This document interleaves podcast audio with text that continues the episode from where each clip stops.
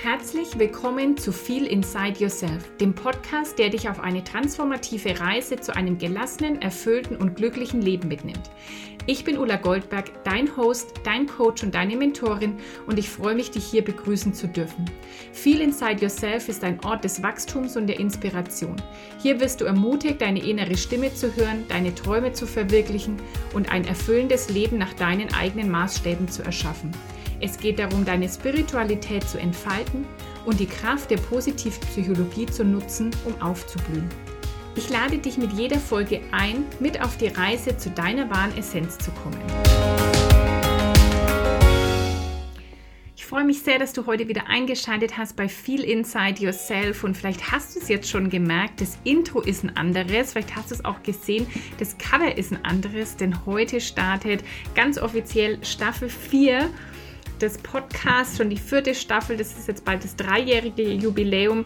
Da wird es dann nächste Woche eine Jubiläumsfolge dazu geben, denn viel Inside Yourself gibt es dann schon seit drei Jahren und deswegen gibt es hier wieder mal ein, ein Fresh-Up sozusagen ein bisschen.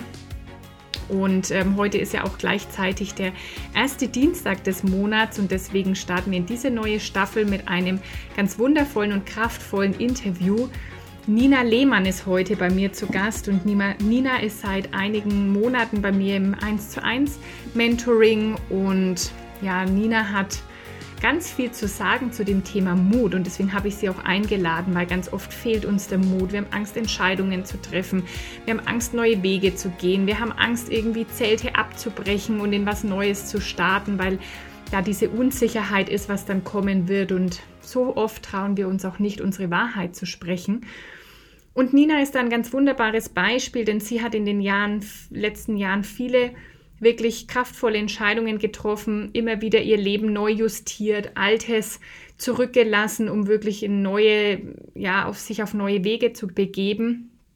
Und deswegen ist sehr interessant, Ninas Geschichte zu hören, was sie zu dem Thema Mut zu sagen hat. Und ich möchte jetzt gar nicht wirklich weiterreden, sondern hört ihr einfach dieses spannende Gespräch an und ich hoffe, dass es dir auch ein bisschen Mut schenkt. Hallo und herzlich willkommen, liebe Nina. Ich freue mich sehr, dass du heute bei mir im Podcast bist und wir über Mut sprechen. Vielen Dank für die Einladung. Sehr gerne. Erstmal gleich die Frage, würdest du sagen, dass du mutig bist? Das ist eine interessante Frage. Mm, in manchen Teilen meines Lebens ja. Also mhm. eigentlich tatsächlich inzwischen in den meisten. Mhm. Ja, in manchen Bereichen gibt es mit Sicherheit auch noch Dinge, in denen ich noch mutiger werden kann und darf, ja. Mhm. Aber grundsätzlich, ja, wenn man den Standard-Mainstream-Menschen unserer Gesellschaft betrachtet, im Vergleich zu dem bin ich, glaube ich, sehr mutig, tatsächlich, mhm. ja. Mhm. War das schon immer so oder hast du dich dahin entwickelt? Also wenn du auch so zurückdenkst als Kind, vielleicht dann Teenager, junge Erwachsene, warst du schon immer sehr mutig oder ist das was, was sich so in den letzten Jahren entwickelt hat? Mm, ich glaube, das kommt immer auf die Perspektive an. Also rückblickend würde ich sagen, das hat bei mir, ja, wann hat mein Mut angefangen? Im jungen Erwachsenenalter. Mhm. Vielleicht sogar schon in der Schule. Ist es mutig, wenn man ähm, nicht zur Schule geht und die Lehrer wissen, dass man eigentlich da sein könnte? Mhm. Wahrscheinlich schon, oder? Wahrscheinlich schon, ja. Es kommt darauf an, eben mit welchen Konsequenzen habe ich zu rechnen und ähm, ja. Nun gut, also ja, ähm, genau, mutig, das hat die erste mutige Entscheidung habe ich gefällt ähm, 2009. Ich hatte eine Bankausbildung gemacht äh, bei der Sparkasse und bin danach unbefristet übernommen worden in ein Angestelltenverhältnis und war dann kurze Zeit noch äh, im Bereich Servicekasse, also halt habe Geldautomaten befüllt, Gelder eingezahlt, ausgezahlt und solche Geschichten, Umbuchung, Sparbuch, Gedöns. Und dann bin ich in die Kundenberatung gekommen und habe halt ähm, Privatkunden beraten mhm. und ähm, irgendwann auch Kreditvergaben gemacht und so. Und ja, ich habe aber mit jedem Tag, also ich habe eigentlich schon am ersten Tag meiner Ausbildung gemerkt, die Ausbildung nimmst du mit, aber hier in diesem Unternehmen, also in dieser Firma, in dieser, dieser, in der Sparkasse halt, in der Bank, in der Sparkasse, du wirst hier nicht alt. Ähm, mhm. Das ist nicht dein Job. Und zwar nicht, weil das nicht mein Job war. Ich habe das sehr geliebt, ähm, das zu machen. Es lag mir auch total. Also ich hatte super gute Noten. Ich habe ähm, immer tolle Kundengespräche gehabt. Also ganz, ganz selten, dass da mal jemand unzufrieden mit war. Es war eigentlich immer schön. Nur dieser Druck, der auf meinen Schultern lastete, in Form von, du hast so und so viel Bausparverträge, so und so viel Versicherungen, so und so viel Fondssparpläne, Riester und so weiter äh, zu verkaufen. Das, ähm, und dann aber bitte auch bedarfsorientiert, also den Kunden so beraten, dass es ihm auch zu ihm passt. Das hat für mich mit den Zielvorgaben, die ich hatte, die von oben kamen, die nicht erarbeitet wurden, sondern mir vorgegeben wurden, leider nicht zusammengepasst. Also ich habe festgestellt, ich kann diesen Job mit meinen Werten nicht vereinbaren und habe mhm. dann irgendwann, als die mich, also es hat eine lange Vorgeschichte, das möchte ich jetzt gar nicht hier ausführen, muss ich auch nicht ausführen. Auf jeden Fall habe ich von heute auf morgen meinen Job da gekündigt. Und ähm, wir hatten gerade frisch eine Eigentumswohnung gekauft und eine Baufinanzierung abgeschlossen, ähm, mein damals noch nicht Mann und ich. Und das ja, war schon echt ein Mindfuck, den ich hatte, weil ich wusste, wenn ich jetzt nicht an eine neue Tätigkeit komme, relativ schnell, dann hab ich, haben wir ein Problem. A. Und ähm, auf der anderen Seite war für mich sicher, lieber lande ich als Penner unter der Brücke auf der Straße oder verkauf äh, in der Bäckerei Brötchen oder mach irgendwas, räume irgendwo die Regale ein, als dass ich nochmal einen Fuß als Angestellte in diese, diesen Laden setze. Also ich mhm. konnte es tatsächlich mit meinen Werten nicht mehr vertreten, dort zu arbeiten und habe gekündigt, ohne eine neue, einen neuen Job zu haben. Mhm. Ja. Und das Krasse war, mhm. ich habe mich vorher unfassbar oft beworben. Also ich habe Bewerbungen rausgeschickt an andere Banken, an alle möglichen Bereiche. Ich habe Bewerbungen geschickt und ich habe nur Absagen bekommen. Und ich konnte mir das nicht erklären. Ich habe ganz viele Leute über diese Bewerbungen mit drüber gelesen lassen, habe gesagt, stimmt da was nicht? Habe ich irgendwo einen Tippfehler? Ist irgendwas passiert? Ich verstehe nicht, warum die mich mit meinen wirklich guten Zeugnissen, also ich hatte ein gutes ähm, äh, Ausbildungszeugnis, ich hatte wirklich ein, also alles war in Ordnung, in bester Ordnung. Und es hat nicht funktioniert. Und in dem Moment, als ich diesen Job gekündigt hat, hatte, hatte ich innerhalb von allerkürzester Zeit einen neuen Job. Und mhm. der war toll ja.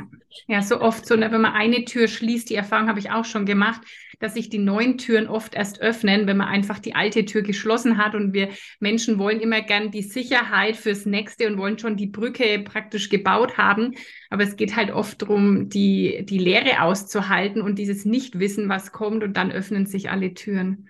Ja. Genau. Also ich hatte wirklich rückblickend, ich hatte nicht gar keinen Bezug zu, ähm, zu Spiritualität oder universellen Gesetzen. Das war für mich mhm. damals alles noch gar kein Thema. Das hatte ich da noch nie gehört. Mhm. Ähm,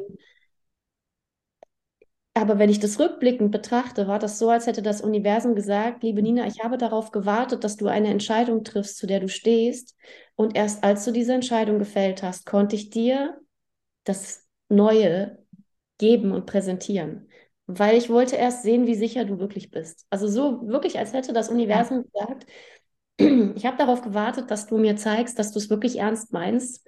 Und das ist, wie du, genau wie du sagst, diese Tür öffnet sich in dem Moment, in dem du durch, in dem du die alte schließt und sagst, hier bin ich auf jeden Fall nicht mehr. Genau. Und jetzt schaue ich mal, was geschieht. Und dann, also diese, dieser Job, der kam zu mir. Ich bin nicht zu diesem Job gegangen. Er kam zu mir. Und das war, allein das war schon eine wertvolle Erfahrung. Mhm. Wirklich ganz. Ja, cool. Hätte ich auch nie gedacht. Du hast jetzt schon ein paar Mal gesagt, dass das nicht mit deinen Werten vereinbar war. Was, ist, was sind denn deine, deine Werte oder so die Kernwerte, nach denen du lebst? Also ich habe ähm, ja vor kurzer Zeit meine Tätigkeit als Immobilienmaklerin beendet mhm. und habe dort meine Unternehmenswerte festgelegt mit Individualität, Transparenz, Fairness, Verbindlichkeit und Schnöselfreiheit. Schnöselfreiheit mhm. deshalb, weil man mit Maklern ja manchmal so ein bisschen dieses Schnösel-Klischee, ja, das sind so schnöselige, hochnäsige, keine Ahnung, Halsabschneider. So, also was mir tatsächlich wichtig ist, Individualität. Ja, vor allem Transparenz und Fairness auch. Also, dass ich einen fairen Umgang mit Menschen habe und dass ich ihnen transparent zeige, wofür stehe ich und wofür stehe ich nicht und da eben kein, kein Geheimnis draus mache und mhm. ja, authentisch mein Leben lebe. Also das wird mir tatsächlich immer wichtiger. Das ist mir in den letzten drei Jahren bewusst geworden, dass, also ich habe mich sehr angreifbar gemacht in den, also auch davor schon. Das hat davor schon angefangen, dass ich angefangen habe, Dinge in unserer Gesellschaft so langsam zu hinterfragen, ob das, was man mir bis jetzt so gesagt hat, immer so auch meinen Vorstellungen vom Leben entspricht. Und da stellt man sich unter Umständen ganz schön ins Feuer. Äh, also das ist zumindest mir so gegangen, dass ich dann ein paar Menschen in meinem Umfeld hatte, die das überhaupt nicht nachvollziehen konnten und auch heute noch nicht nachvollziehen können, ähm, warum ich mein Leben so gestalte, wie ich es gestalte. Und was ich festgestellt habe, ist, dass es eigentlich immer die Angst ist der anderen, die Angst, dass ich eine Fehlentscheidung treffe und damit möglicherweise sogar mein Leben oder das Leben meiner Kinder oder wie auch immer auf jeden Fall eine Gefahr darstelle, vielleicht sogar für unsere Gesellschaft oder wie auch immer. Also es geht immer um Angst. Und das, ich spüre aber immer mehr, das ist wirklich so, Dieter Lange sagt das immer so schön, der Weg aus der Angst führt durch die Angst hindurch. Du mhm. kannst nicht deine Ängste ablegen, wenn du nicht bereit bist, durch sie hindurchzugehen. Wenn du nicht bereit bist, im Feuer stehen zu bleiben und zu sagen, hier bin ich jetzt ja, ich habe Angst und ich spüre aber, das ist der richtige Weg für mich und ich mache es jetzt einfach trotzdem. Ich ja. gehe jetzt einfach mutig voran. Ich mache das. Auch wenn alles in mir sagt, um Gottes Willen, was machst du denn eigentlich da? Irgendeine innere Stimme sagt, das ist dein Weg und geh ihn.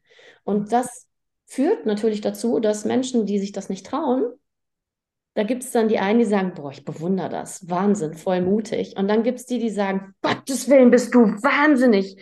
Weißt du, was du da machst? Oh, du leichtsinniger Mensch. Und, oh, und fangen dann an, ja, möglicherweise die auch noch zu beschimpfen oder abzulehnen, weil vielleicht auch, weil, und das, das habe ich in den letzten Jahren gelernt, höchstwahrscheinlich, weil sie sich einfach wirklich getriggert fühlen. Also weil da eine Projektion stattfindet von, eigentlich wäre ich auch gern so mutig, aber ich bin es nicht. Und da du mich durch deinen Mut an, an etwas erinnerst, an meine Größe in mir, die ich aber nicht sehen kann, nicht sehen will, nicht leben will, äh, zeige ich lieber mit dem Finger auf dich und sage, du bist, mit dir stimmt was nicht. Ja. ja. ja das, ist, das ist wirklich äh, ganz oft so, dass eben ähm, ja, zum einen eben die Angst halt einfach im Weg steht und dass eben dann Menschen sagen, hey, entweder, boah, du bist zu mutig, ich kann das nicht sein, was ja irgendwie Quatsch ist, weil es kann ja irgendwie jeder sein. Oder eben dann halt sagen, äh, das ist nicht mutig, das ist einfach nur ähm, dumm oder halt äh, zu risikohaft.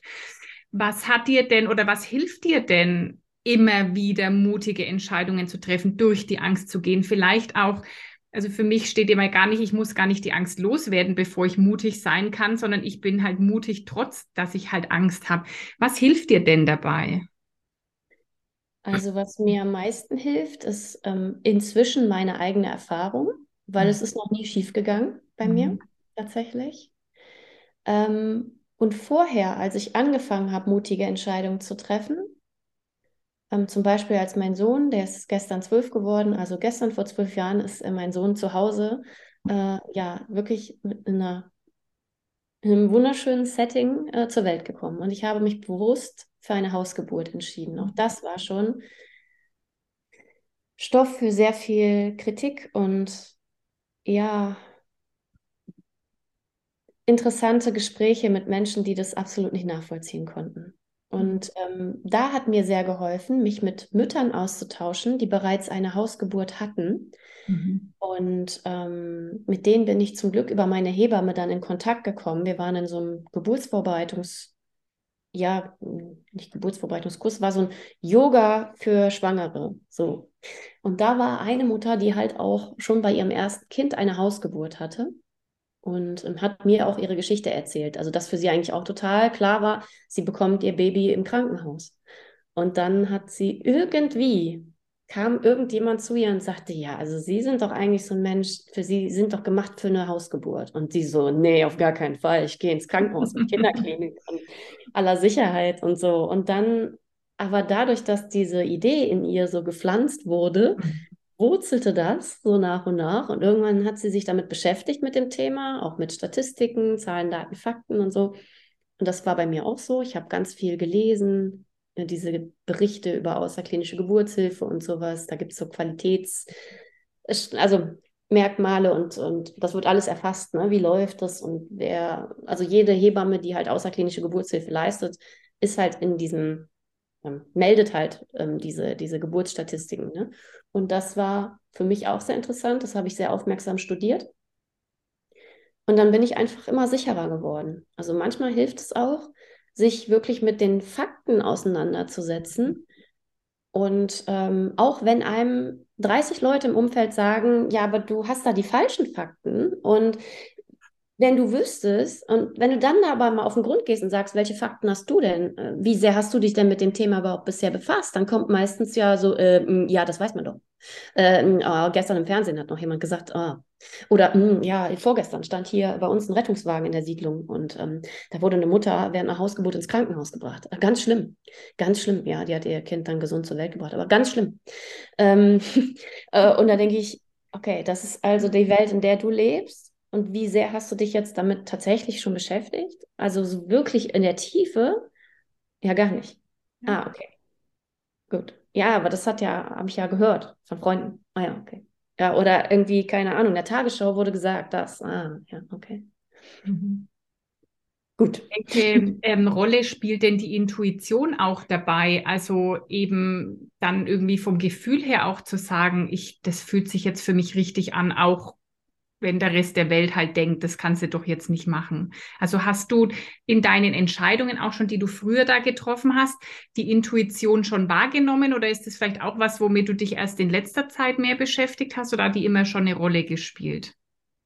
Ähm, teilweise. Ich muss dazu sagen, dass ich ein ähm, so ein transgenerationales Trauma hatte das hm, bei mir im Grunde einen riesen Schatten auf mein Leben geworfen hat, bis zu dem Zeitpunkt, an dem ich mir das angeschaut habe und das ähm, ja gelöst habe oder beziehungsweise an seine Quelle wieder zurückgegeben habe. So mhm. kann man das eher beschreiben. Und seit diesem Zeitpunkt habe ich einen sehr zuverlässigen inneren Kompass. Mhm. Den hatte ich vorher in der Form nicht. Mhm. Ähm, das war ein, ein langer, harter Weg. Also ich habe schon immer irgendwie gespürt, ne, wenn irgendwas nicht stimmte, aber ich konnte das nicht benennen. Mhm. Ich habe das manchmal in Teilen auch heute noch, dass wenn Dinge geschehen und ich, ich merke, hier stimmt was nicht, dann brauche ich meistens einige Zeit, um das zu benennen, um da Worte für zu mhm. finden. Also ich spüre, wenn mich einer sagt instinktiv ja oder nein, kann ich sofort sagen ja oder nein. Aus der Pistole geschossen. Das war früher gar nicht möglich, weil mein Verstand sofort anging. So, äh, Moment, hm, vor dir jetzt eine Antwort gibt es nicht, dass du dann doch was Falsches sagst. Und oh, das kann dir, kann dir irgendwas umgedreht werden. Und oh, nee, lieber, lieber nicht, hältst du lieber den Mund. Das habe ich tatsächlich durch ganz viel innere Arbeit auch wieder erlangt. Also mhm. es ist tatsächlich so, wenn man ähm, durch Traumata geprägt ist, das sind tatsächlich viele von uns, also die meisten glauben, nee, damit habe ich gar kein Thema äh, wenn man aber dann mal hinschaut, dann merkt man doch oft irgendwas war bei den allermeisten von uns. Ähm, dann fällt das schwer, so eine intuitive Wahrnehmung überhaupt zu haben, weil die durch diese Abkapselung, mhm. also wenn du Trauma hast, ist quasi ein gewisser Bereich von dir wie abgekapselt, den spürst du dann nicht mehr.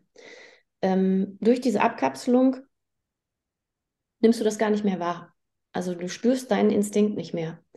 Und das ist erstmal eine Arbeit, die davor geschaltet sein, ich sag mal so offen, wie ich sehe, muss, bevor du den Prozess weitergehen kannst und dich fragen kannst, ja, ist das jetzt eine richtige Entscheidung aus meiner Intuition heraus? Weil ansonsten entscheidet immer die Angst. Ja. Und ähm, ja, das kann einen dann im Leben ganz schön lähmen. Mhm. Und entweder man hat das große Glück, dass der Schmerz, der innere Schmerz darüber so groß wird, mhm. dass ähm, ja, dass man sich mit diesen Themen beschäftigt. Oder man kann auch ein Leben lang so durch das, ich sage das immer, das ist so ein bisschen, ja doch, letzten Endes so dieses Scheuklappen-Syndrom. Ne? Also du siehst, du nimmst die Dinge nicht wahr, du glaubst, die Realität zu sehen. Du bist davon fest überzeugt, das ist die Wahrheit und das stimmt und das ist so. Und dann auf einmal siehst du andere Menschen, die eine ganz andere Wahrheit haben und stehst vielleicht so irritiert daneben und denkst, Moment mal ganz kurz. Warum siehst du das so? Dann hast du halt die Wahl zu fragen, wie hast du das geschafft? Oder du kannst halt sagen, du spinnst. Ja. Hattest du denn diese Erkenntnis auch mit diesem transgenerationalen Trauma vor der Geburt deines ersten Sohnes oder war das danach? Nein, das war danach okay. tatsächlich. Ähm, als, also auch nach der Geburt des zweiten Kindes. Okay. Das war ähm, ja, das war, das, das war weit danach. Das war, ich habe das bearbeitet, ich glaube, das war 2017 oder 18. Mhm. Ja. Ich finde es so spannend, weil du eben schon so so mutige Entscheidungen getroffen hast, die sicherlich auch irgendwie aus dem Gefühl heraus kamen, wie jetzt zum Beispiel so gerade das mit der Geburt.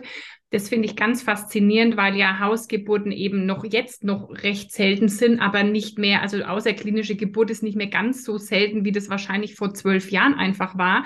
Und das ähm, finde ich sehr spannend, dass du solche Entscheidungen, wo du ja auch sagst, da war ich noch überhaupt nicht spirituell, da war ich noch gar nicht mit irgendwie mit diesen Dingen beschäftigt und dass du dich damals schon für Hausgeburten entschieden hast, das finde ich ganz, ganz spannend, weil irgendwas in dir drin ja doch da schon da war. Ja. Äh, sonst wärst du ja nicht solche Wege gegangen. Also das finde ich ähm, sehr, sehr interessant, ja. Ja, das stimmt. Letzten Endes war das mein Einstieg in die Welt der Spiritualität so ganz langsam. Also mhm. mit dem, mit den universellen Gesetzen, da habe ich vielleicht angefangen, mich, ich sage jetzt mal, vor, vor fünf Jahren vielleicht bin ich das erste Mal, fünf, mhm. sechs Jahren ungefähr, in Berührung gekommen. Und da war das für mich auch noch so, mh, spannend, ja. Mag sein, dass das auf andere zutrifft, aber bei mir ist das nicht so. also für mich gelten eigentlich. Also das Universum hat für alle die gleichen, aber für mich nicht. Ja, so.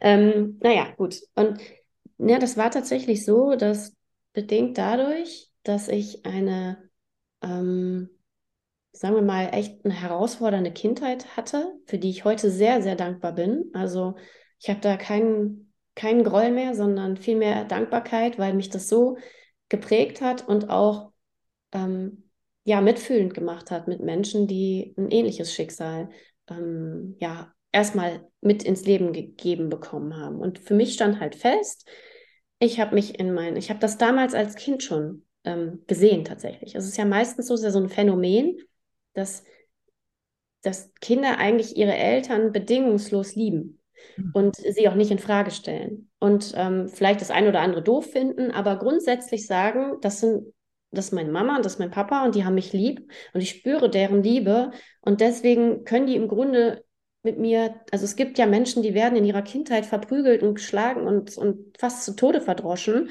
Und die sagen trotzdem, es war richtig so, weil ähm, ich war halt nicht artig. Und irgendwie musste man mir ja beibiegen, dass ich, dass ich mich anständig zu benehmen habe. Oder die vergessen das komplett und vergöttern ihre Eltern dann über alles. Und das war bei mir von Kleinern tatsächlich nicht so. Also ich hatte von Kleinern, ich bin nicht verdroschen worden, dem Himmel sei Dank. Ähm, ich hatte trotzdem immer das Gefühl, hier stimmt irgendwas nicht. Mhm. Irgendwas mhm. läuft nicht so. Ich fühle mich in dieser Familie nicht geliebt. Es ist egal, mhm. was ich mache. Ich spüre hier keine Liebe. Oder wenn das Liebe ist, dann hm, habe ich da ein Problem mit. Und, ähm, und da war mir halt klar, wenn ich Mutter werde, muss ich ganz dringend dahin sehen, damit ich das, was meine Mutter gemacht hat, nicht an meinen eigenen Kindern wiederhole.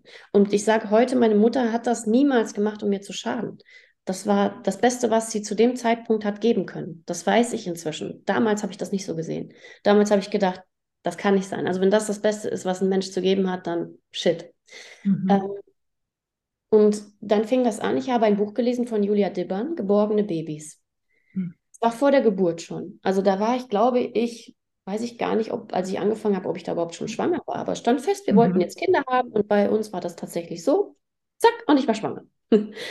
und ähm, genau. Ja, jedenfalls las ich dieses Buch und dann stand da drin ein Satz. Und dieser Satz war sinngemäß, ich kann ihn nicht mehr hundertprozentig, aber sinngemäß war der Satz, naja, es gäbe, gäbe halt da draußen viele Menschen, die die Verantwortung für sich und ihre Gesundheit ähm, am Empfangstresen beim Arzt mit der versicherten Karte abgeben und sagen, lieber Arzt, jetzt bist du für meine Gesundheit mhm. verantwortlich. Und dann schrieb sie über das Thema außerklinische Geburtshilfe, Hausgeburten und ich las das und dachte nur, wie geistesgestört ist das denn? Mhm.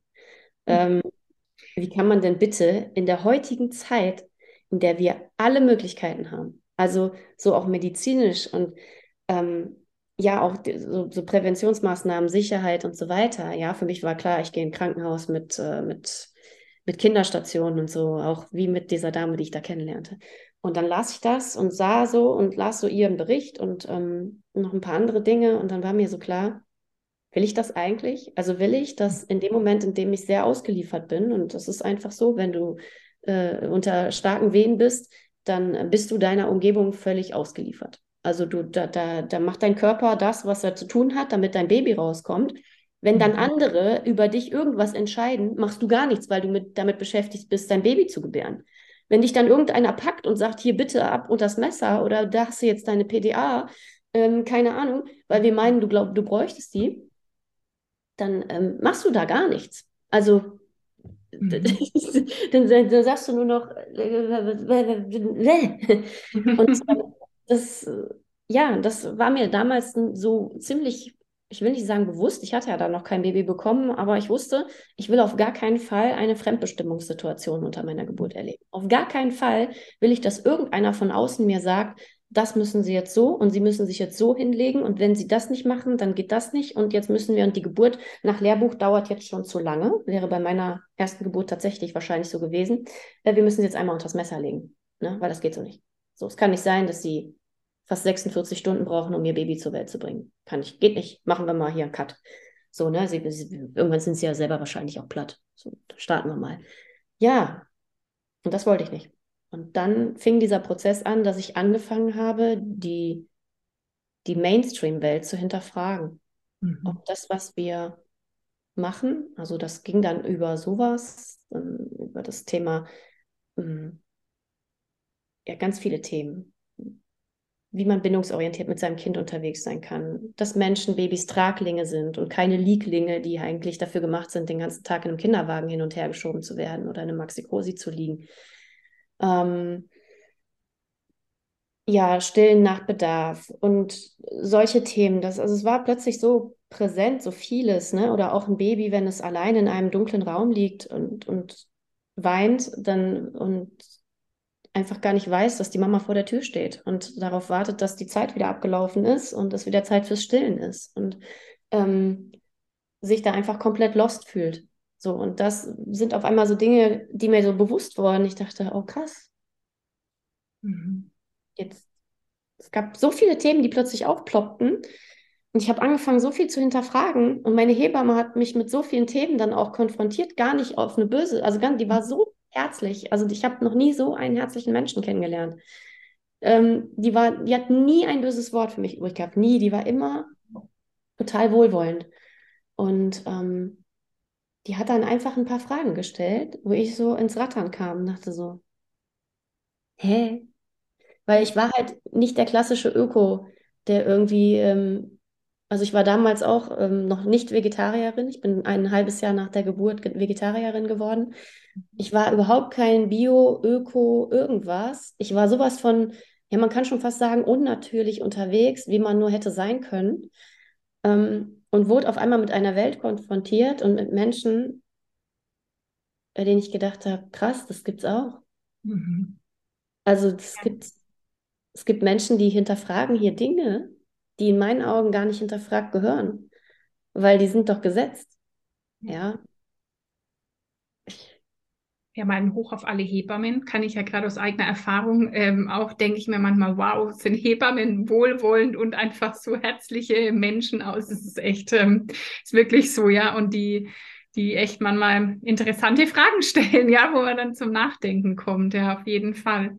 Also du hast jetzt ja schon ein bisschen erzählt von deinen mutigen Entscheidungen. Ja, das mit der Hausgeburt, das finde ich einfach super mutige Entscheidungen. Wie gesagt, vor allen Dingen, weil du damals noch gar nicht in Berührung mit dem Thema warst du hast einfach deinen Job gekündigt, ja, auch so ein sicherer Job. Also es ist so, Sparkasse damals ist ähnlich wie, wie mein früherer Job auch mal war. Das sind so sichere Jobs, ja.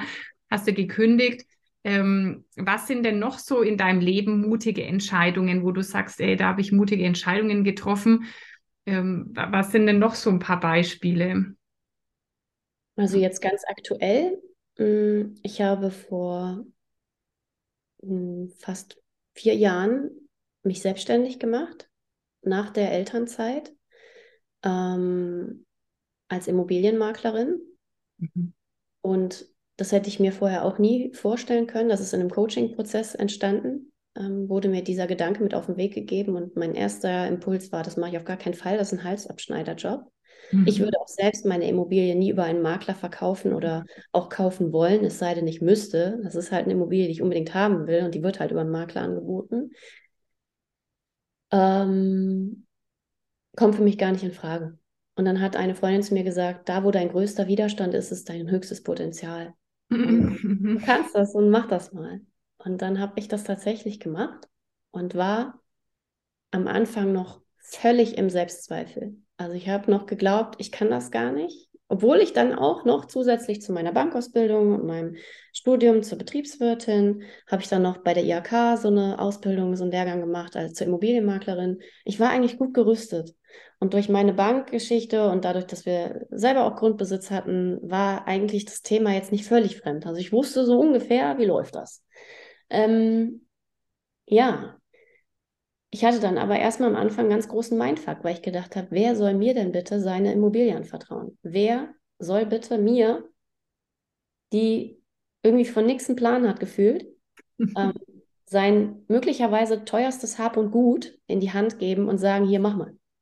So, es hat dann ein Dreivierteljahr gedauert, bis ich meinen ersten Auftrag hatte. Dann kam der nächste und der nächste. Und irgendwann habe ich so gemerkt, oh, offensichtlich kann ich das ganz gut ich habe dann immer auch so links und rechts geguckt und habe geschaut, was machen die Kollegen und habe mich inspirieren lassen, habe gedacht, guck mal, das kannst du auch so machen und das kannst du anders machen und das ist toll und danke für den Tipp und so. Und habe ich auch mit ganz vielen Kolleginnen, Kolleginnen und Kollegen ausgetauscht. Und ähm, habe dann irgendwann gemerkt, boah, ich kann das voll gut. Das läuft. Also das Business fing eigentlich gerade an zu laufen. Und dann habe ich gemerkt, was gerade passiert in dieser Welt, also in Deutschland und, und über der ganzen Welt. Und ich merke halt auch da wieder, ich kann es tatsächlich inzwischen nicht mehr mit meinen Werten vertreten, als Immobilienmaklerin zu arbeiten. Weil wenn mich in ein paar Jahren jemand fragt, Frau Lehmann, haben Sie das, was da gerade auf uns zukommt, beziehungsweise auf uns zugekommen ist inzwischen, ähm, haben Sie das damals schon gewusst? Dann muss ich sagen, ja, das habe ich. Und wenn mich jemand fragt, warum haben Sie denn nichts gesagt, dann soll ich dann sagen, ich war jung und brauchte das Geld oder ja. ja. Das geht für mich tatsächlich nicht. Ähm, ich hatte irgendwann tatsächlich bei meinen letzten zwei Übergaben, hatte ich das Gefühl, ich öffne den Menschen, denen ich diese Immobilien übergeben habe, das Tor zur Hölle.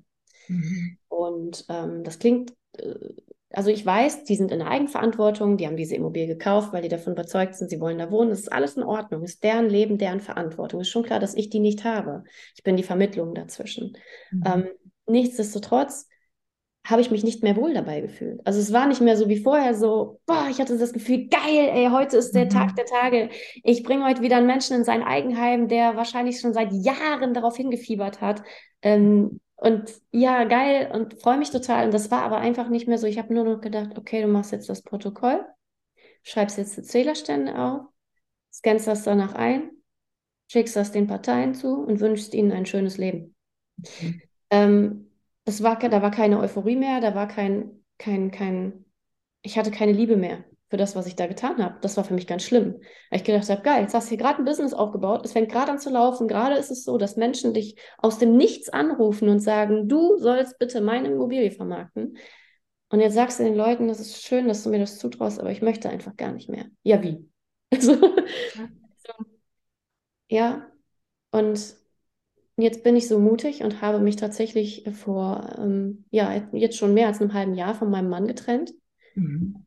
weil das tatsächlich der Lebensbereich in meinem Leben war, in dem ich irgendwann so das ganz drängende Gefühl habe, ich lebe hier nicht meine Authentizität. Mhm. Also ich bin in allen Lebensbereichen authentisch und sage, was ich denke und was ich fühle und auch mit meinem Maklerbusiness, als ich gemerkt habe, es geht nicht mehr, habe ich beschlossen, ich nehme nichts mehr an.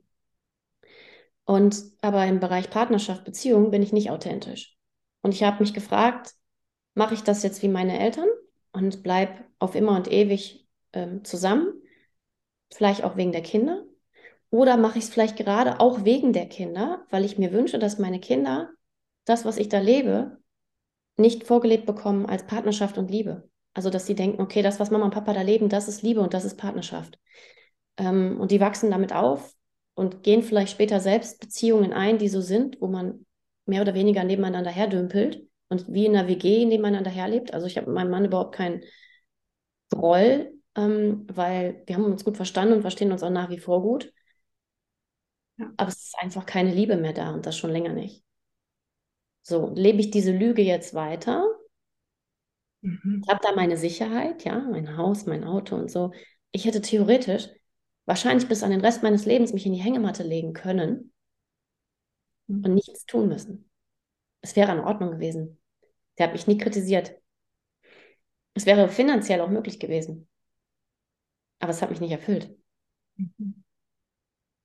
Ja, Das sagst du, was so wichtig ist, weil das ist, glaube ich, so oft, dass Menschen halt irgendwas hinnehmen und das Leben so hinnehmen und und halt weder glücklich noch erfüllt sind. Nach außen sieht es vielleicht gut aus. Ja, nach außen sieht es aus, na, die hat doch alles, die hat ein Haus, die hat einen Mann, die hat Kinder, ähm, da ist doch irgendwie alles, die ist gesund, ja, da ist doch alles irgendwie ähm, toll.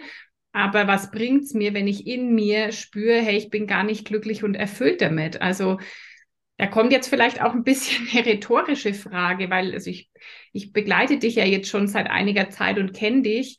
Ähm, würdest du denn eben sagen, all diese mutigen Entscheidungen, die du da getroffen hast, die haben dich auch näher zu Glück und Erfüllung gebracht? Ja, definitiv. Also wenn ich das nicht gemacht hätte, alles. Also wenn ich, ich wäre heute, angenommen, ich wäre heute noch bei der Sparkasse. Mhm. Boah. Voll gegen meine eigene Integrität zu leben. Ähm, ich wäre in einem 9-to-5-Job indem ich viele Überstunden mache, einfach weil, also ich war zuletzt in einer Filiale, die durchgehend geöffnet hatte, ohne Mittagszeit, also muss es durchpowern. Äh, ja, denn in einer Ehe zu leben, in der ich spüre, das ist aber einfach nicht das, was ich mir wünsche. Ich kann hier meine, meine Weiblichkeit eigentlich gar nicht zum Ausdruck bringen oder beziehungsweise ich habe es eigentlich verpasst, am Anfang das zu tun. Ja. Und äh, das war wirklich so, es fühlte sich an, wie der Zug ist einfach abgefahren.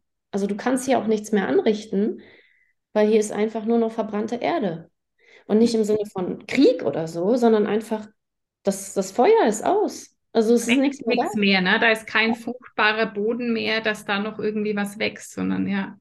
Exakt. Und das finde ich ja fast, also ich muss sagen, also Beruf wechseln und Partnerschaft, also Partnerschaft beenden, finde ich fast die zwei schwierigsten Dinge, die es überhaupt gibt, weil an beiden so viel dieses Gefühl von Sicherheit und von gewohnt.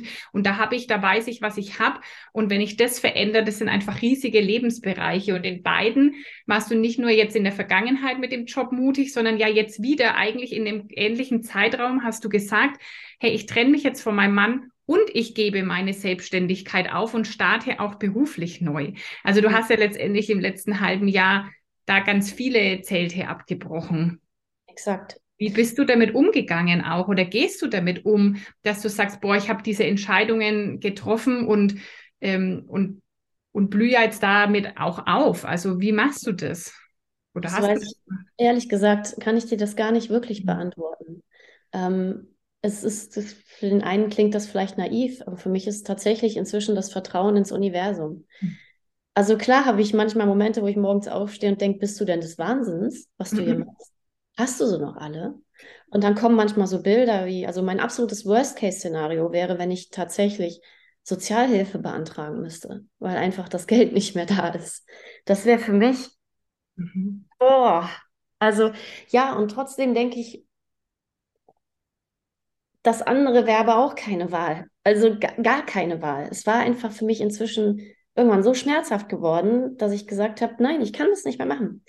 Also ich habe das ja parallel. Parallel habe ich meine Maklertätigkeit beendet und meine ja, 17-jährige Beziehung hinter mir gelassen.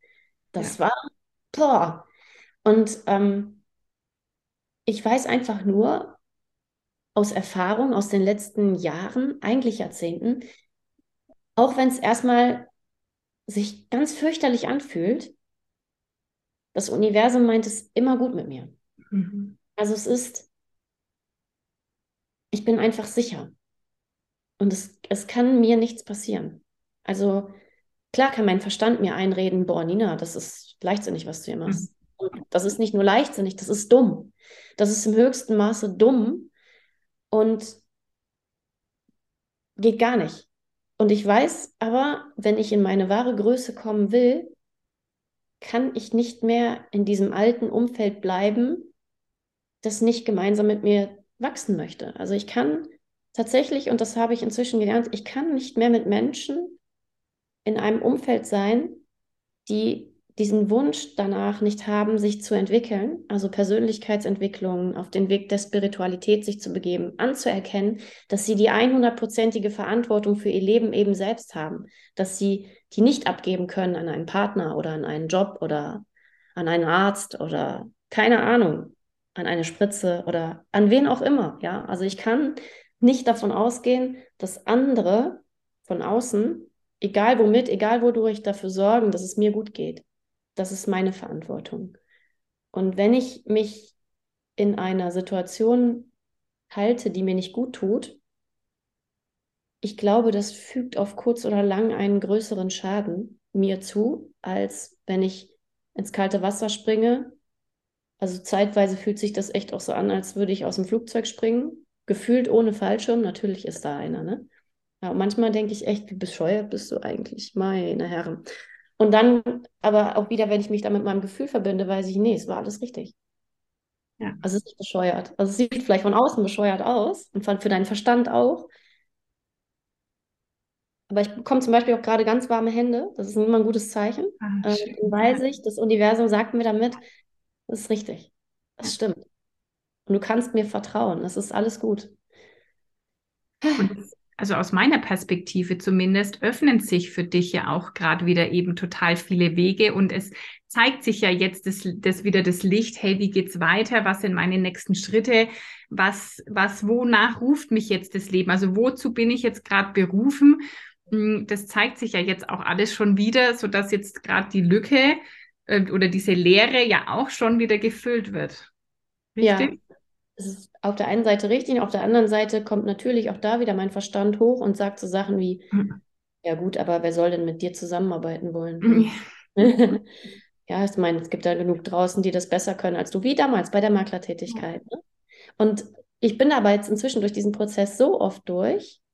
Also ich habe so oft geglaubt, ich schaffe das nicht. So oft habe ich gedacht, ach, Abitur, oh Gott, wie soll ich das denn hinbekommen? Ah, die Bankausbildung, ah, äh, das schaffe ich ja nie. Und als ich weiß noch, als ich dann den die Anstellung bei der Hausverwaltung bekommen habe, der erste Tag, ich habe da gesessen, ich habe gedacht, das schnallst du ja nie, was die hier von dir wollen. Das ist ja, das ist ja krass. Na, ich glaube, nach nicht mal sechs oder acht Wochen hatte ich das Gefühl, ich habe den Laden im Griff. Also natürlich hatte ich immer noch Fragen und natürlich waren immer noch Dinge für mich nicht ganz klar, aber ich hatte im, in der groben Struktur hatte ich den Laden im Griff. Ich wusste, was ich zu tun hatte, wenn das Telefon ging und was ich zu bearbeiten hatte und im, im Hintergrund. Und ich wusste, wie die Buchhaltung geht. Ich wusste, wo ich was hin, was umlagefähige, nicht umlagefähige Kosten sind. Das war dann, zack, war das da, als wäre es schon immer da gewesen. Und acht Wochen vorher dachte ich noch, um Gottes Willen, für das bist du hier viel zu doof. Da musst du ja äh, drei Studium, äh, also Studiengänge für abgelegt haben, bis du das hier geschnallt hast, worum es hier geht. Das ist ja hochkomplex und das ganze Recht und BEG-Recht und Hilfe und was muss man mit Mehrheitsbeschluss und dies und oh Gott, das ist ja schlimm. Und dann irgendwann habe ich gemerkt, mhm. also manche Sachen sind einfach gar nicht mein Job, da muss ich mich gar nicht mit beschäftigen. Und die Dinge, die mein Job sind, die mache ich jetzt hier. Und die kriege ich auch hin. Ja. Ja, es ist ja schon so, dass man so ein paar, also diese Floskeln, die man oft hört, ne, so, ähm, dass man, dass das einfach auch wahr ist, dass man mit seinen Aufgaben wächst und dass wir einfach meistens unterschätzen, zu was wir tatsächlich in der Lage sind und welche Fähigkeiten da in uns überhaupt schlummern und was wir da eigentlich alles können und dass das Leben uns ja eigentlich auch nie irgendwas schickt, was wir nicht irgendwie, was wir nicht bewerkstelligen können. Und das, das ist ja auch wieder eine coole Ressource, die du damit aufgebaut hast, immer wieder zu merken, hey, ich habe das hingekriegt, ich weiß beim nächsten Mal, ich kriege das hin. Und das ist ja auch das, was du jetzt sagst, was dich da durchträgt, durch diese Lehre, diese Ressourcen, die du hast, dass du weißt, hey, was sind meine Stärken? Du hast die Erfahrung, ich habe das schon äh, dreimal geschafft. Natürlich weiß ich, dass es diesmal auch wieder weitergeht. Also das ist ja dann diese, wenn man sich einfach mal diesen Aufgaben stellt und auch diesen Schritt aus der Komfortzone geht, wird man auch belohnt mit solchen Erfahrungen, die einem dann beim nächsten Mal auch wieder helfen. Mhm. Genau ja. so ist es. Und ja, das cool. ist in allen Lebensbereichen so. Also es ist egal, auf was du das überträgst, das ist überall so. Ja. Also wenn jetzt da jemand zuhört, also Mut ist ja, glaube ich, für extrem viele Menschen ein Thema. Ja, Mut, Entscheidungen zu treffen, Mut, die eigene Wahrheit zu sprechen, Mut, wirklich seiner Erfüllung und seinem Glück zu folgen und sich das wert zu sein. Was würdest du denn sagen, was willst du Menschen mitgeben, die sagen, hey, ich will eigentlich auch gern mutiger sein oder ich möchte gern so mutig wie die wie Nina sein. Was, was sind Sachen, die du mitgeben willst? Wie kann ich dahin kommen, auch mutiger zu sein? Also zum einen, sich immer unabhängiger zu machen von den Meinungen anderer Menschen. Mhm. Das ist ein ganz, ganz wichtiger Schritt. Also ich bin eher so, komme eher so aus der Region People Pleasing und ähm, entwickle mich da gerade von weg. Ähm, und das ist ganz wichtig, um seine eigene Wahrheit zu leben und auch mutige Entscheidungen zu treffen. Wenn ich der Meinung bin, ich muss mit dem, was ich mache, ähm, es anderen recht machen, dann wird es allein deshalb schon schwierig. Und dann der nächste Schritt, sich entweder aktiv ein Umfeld suchen, das diese mutigen Entscheidungen, die man selbst eigentlich gerne treffen würde, schon getroffen hat, oder mhm. sich von diesen Menschen finden zu lassen. Ist eigentlich der noch schönere Weg. Also einfach das Universum damit zu beauftragen und zu sagen, so bitte schick mir Menschen, die, die mir zeigen, dass das geht und dass man das überlebt. Und dass man das nicht nur überlebt, sondern auch hervorragend überlebt, also vielleicht auch gestärkt. Also ich kann zum Beispiel sagen, dass dieses Erlebnis, als mein erstes Kind geboren wurde, ganz besonders, beim zweiten war es natürlich auch so, aber beim ersten ganz besonders, das hat mir ein unglaubliches Selbstvertrauen gegeben mhm. in meine, in meinen Körper, in meine Fähigkeiten.